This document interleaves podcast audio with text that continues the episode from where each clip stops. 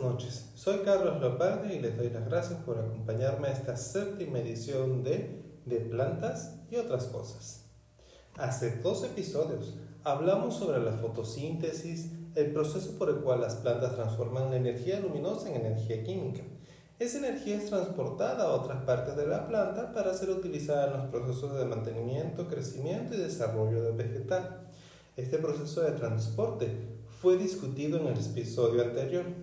Hoy platicaremos acerca de cómo las plantas crecen y un poquito sobre cómo se desarrollan. De manera general, cualquier organismo puede comportarse como una computadora en la que se ejecutan de manera secuencial una serie de programas de desarrollo. Embriogénesis, estado juvenil, fase reproductiva y senescencia. Todos vamos a pasar por ahí. Todos en algún momento fuimos un embrión, todos en algún momento fuimos bebés, jóvenes, adultos reproductivos, sea que nos reproduzcamos o no, y en algún momento todos vamos a ser viejitos. Eso aplica a todos los seres vivos. El desarrollo o morfogénesis es el conjunto de eventos que contribuyen a la progresiva elaboración del cuerpo de la planta y la capacitan para obtener alimentos, reproducirse, y adaptarse plenamente a su ambiente. El desarrollo comprende a su vez dos procesos, crecimiento y diferenciación. El crecimiento se refiere a los cambios cuantitativos que tienen lugar durante el desarrollo, básicamente a los cambios en tamaño o volumen. La diferenciación se refiere a los cambios cualitativos, que son esos cambios estructurales y funcionales que generan la especialización en cada célula, tejido, órgano que conforma al individuo. Medir el crecimiento puede resultar muy complicado, pues para hacerlo hay que enfrentar algunas dificultades técnicas. Por ejemplo, ¿qué medir? Vamos a medir la longitud, el grosor, el volumen, el área. Parte de la complicación está en que cada uno de estos parámetros mide algo diferente y lo usual es que la relación entre ellos no sea nada simple, o sea, normalmente no son relaciones lineares. Quizás lo más común para medir el crecimiento es hacerlo como un aumento en volumen, masa o peso, ya sea fresco o seco. Las complicaciones relacionadas a la medición del crecimiento tienen que ver también porque a menudo ocurren en direcciones distintas y a tasas diferentes. Incluso una simple relación lineal área-volumen no persiste en el tiempo. De hecho, puede ocurrir que mientras un parámetro incrementa su valor, el otro simplemente lo disminuye. Como sea, el crecimiento y el desarrollo necesariamente deben ir acoplados, deben ir de la mano, para conformar una planta completamente funcional, cuyo plan corporal se adapta a los requerimientos que exige el medio en el que vivirán. Sin embargo, las plantas que viven en el medio terrestre no crecen por todos lados. No, no, no, no. Solamente crecen en unas pocas zonas de su cuerpo en donde puede ocurrir la división celular. Estas zonas reciben el nombre de meristemos. Esto es relevante porque en los meristemos precisamente ocurre la división celular y posteriormente se aplicará el programa de desarrollo adecuado para que ocurra la morfogénesis y luego viene el crecimiento. Ahora sí que no es lo mismo que una célula tenga como destino transformarse en gilema, en floema, en una célula de clorénquima o en una célula del endodermis en la raíz. De ahí aquello del programa de cuadros de desarrollo. Ahora les dejo una pregunta aquí para que, para que piensen. ¿El que ocurra división celular necesariamente lleva a que crezca un vegetal? Piénsalo. Posiblemente tu respuesta automática sea que sí, o sea, sí va a crecer. Pero eso es una verdad a medias, es parcialmente cierto, pues el crecimiento en los vegetales suele asociarse a la expansión celular. Como parte de los procesos posteriores a la división celular, ocurre el alargamiento o expansión celular y su diferenciación. El alargamiento está bajo control hormonal y requiere de un incremento del contenido celular. El alargamiento o la expansión celular ocurre una vez que el tejido ha concluido la fase de división.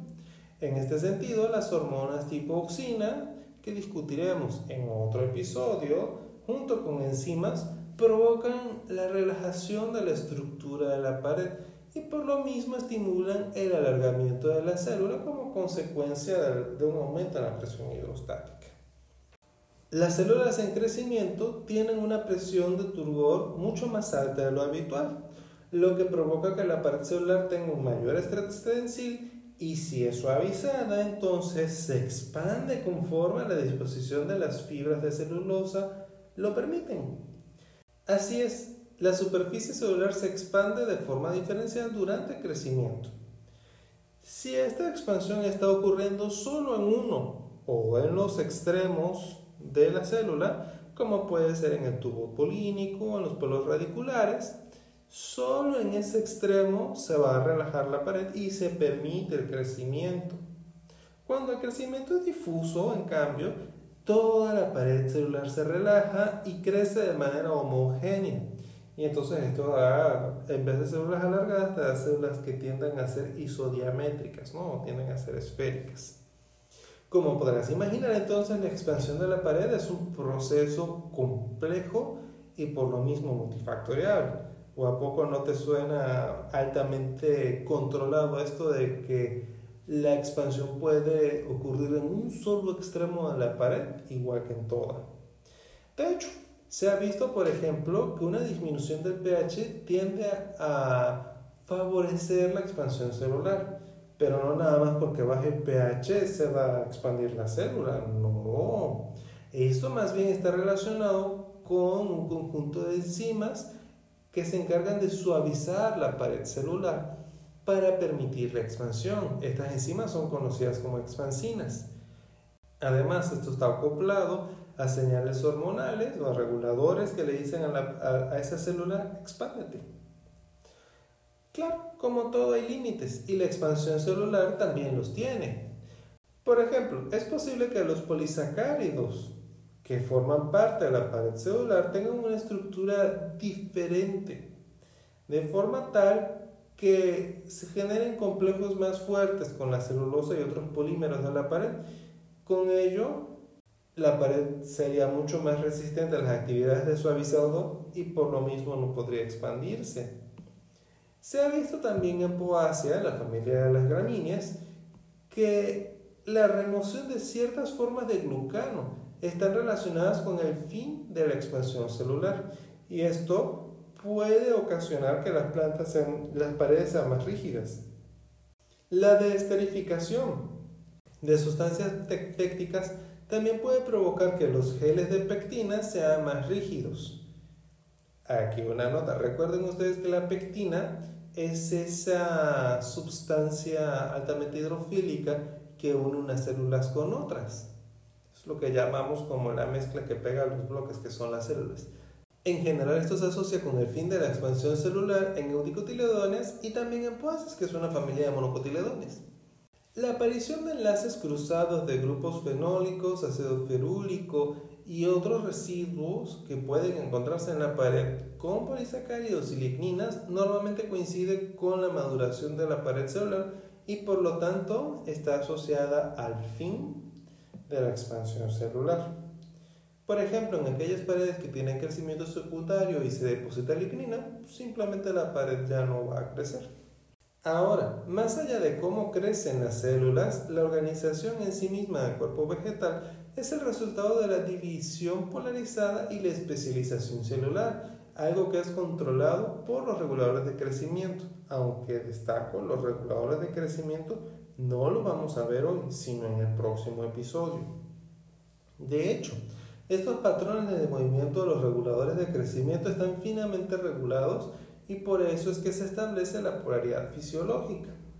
La polaridad fisiológica se refiere al gradiente hormonal por el cual se define el extremo basal y apical fisiológico. Estos polos se mantienen aún si usted pone el cabeza un tallo. De hecho, hay quien ha hecho este experimento y lo que obtiene es que el extremo que estaba en la tierra seguirá generando raíces, aunque lo ponga hacia el cielo, y el extremo que daba ramas y hojas, que veía hacia el cielo, aunque lo ponga de cabeza, seguirá dando ramas y hojas. Esto es así, o sea, los polos fisiológicos no pueden invertirse y por eso es que existe este gradiente hormonal que discutiremos un poco más a profundidad en la próxima emisión. Regresando al crecimiento, fíjense, el crecimiento de los vegetales puede ser afectado por varios factores. La luz, o sea, su intensidad, su calidad, su duración, periodicidad. Sobre la influencia de la luz en la morfogénesis vegetal, también vamos a practicar el próximo episodio porque realmente vamos a hablar de morfogénesis, o sea, fitorreguladores internos y la luz que es un, es un regulador externo. La temperatura, que definitivamente influye en varios procesos fisiológicos, o sea, la temperatura absoluta y su, y su periodicidad. Recuerden que la temperatura afecta el funcionamiento del arrubisco. ¿Sí lo recuerdan? Que lo platicamos cuando hablábamos de fotosíntesis. También la temperatura puede desencadenar otros procesos fisiológicos, por citar un ejemplo. En mi pueblo natal, en el norte de Venezuela, hay una especie endémica de orquídea, Cattleya gaskeliana, que solo florece usualmente en mayo si recibe lo que podríamos llamar un golpe de frío como el que típicamente recibe en invierno, o sea, en estas fechas, ahorita se enfría, se inicia el proceso de floración y la floración termina en mayo. También influyen sobre las plantas la gravedad, la humedad, la disponibilidad de nutrientes e incluso los estímulos mecánicos como el viento, por ejemplo.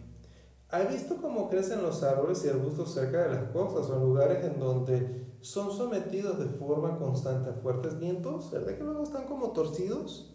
¿Se acuerdan del episodio de nutrición mineral cuando platicábamos de las plantas deficientes de nitrógeno, por ejemplo, que tienden a ser más delgadas o de calcio? Todas estas cosas afectan cómo van a crecer las plantas.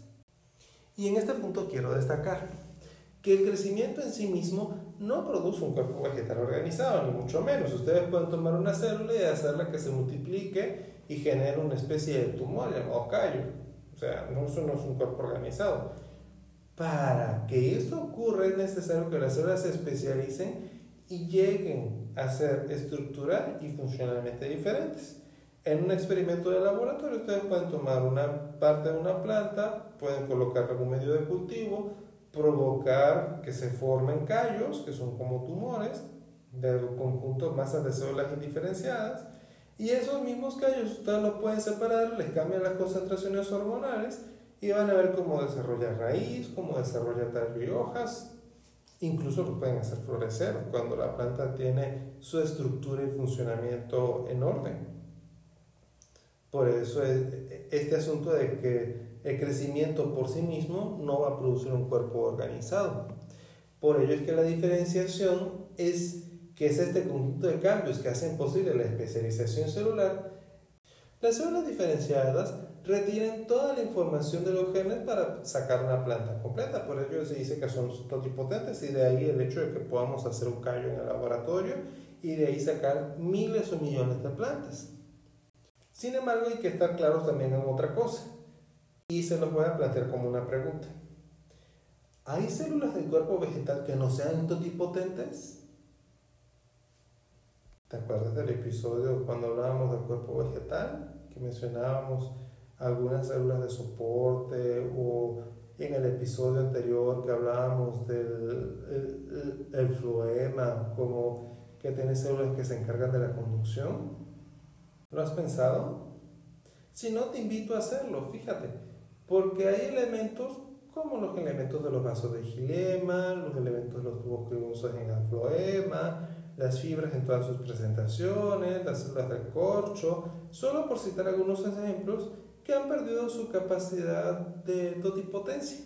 En la mayoría de los casos, porque están muertas. ¿eh? El gilema son células muertas, las fibras son células muertas, en el caso de los elementos, los tubos cribosos, sí están vivos, pero pues ni núcleo tienen, ¿cómo se van a diferenciar? Ahora, que hago otra pregunta. ¿Puede haber crecimiento sin diferenciación celular? Ya de alguna manera lo hemos respondido antes, ¿no? Claro que puede, igual que puede haber diferenciación celular sin crecimiento. Sin embargo, hoy no profundizaremos en el asunto de la diferenciación o morfogénesis. Ese tema lo vamos a tratar con más detalle en el próximo episodio, cuando hablemos de la influencia de las hormonas sobre el cuerpo vegetal. Por lo pronto, quisiera que recordaras que los vegetales solo crecen por puntos específicos llamados meristemas, que crecer implica un incremento en biomasa, que pueden manifestarse de varias formas, como el volumen, que hay múltiples factores que pueden afectar el crecimiento de un vegetal, como la luz, nutrición, estímulos mecánicos, entre otros. Y lo otro que quisiera que recordaras es que la diferenciación se refiere a la especialización y el crecimiento siempre recuerda aumento en volumen o biomasa. Son procesos acoplados, pero son diferentes. Si tienes dudas o comentarios de lo platicado hoy o en episodios previos, no dudes en escribirme en mi cuenta de Twitter, arroba verde, o puedes también enviarme un mensaje por esta plataforma. Soy Carlos Leopardi y esto fue De Plantas y otras cosas. Muchas gracias por acompañarme y hasta la próxima emisión.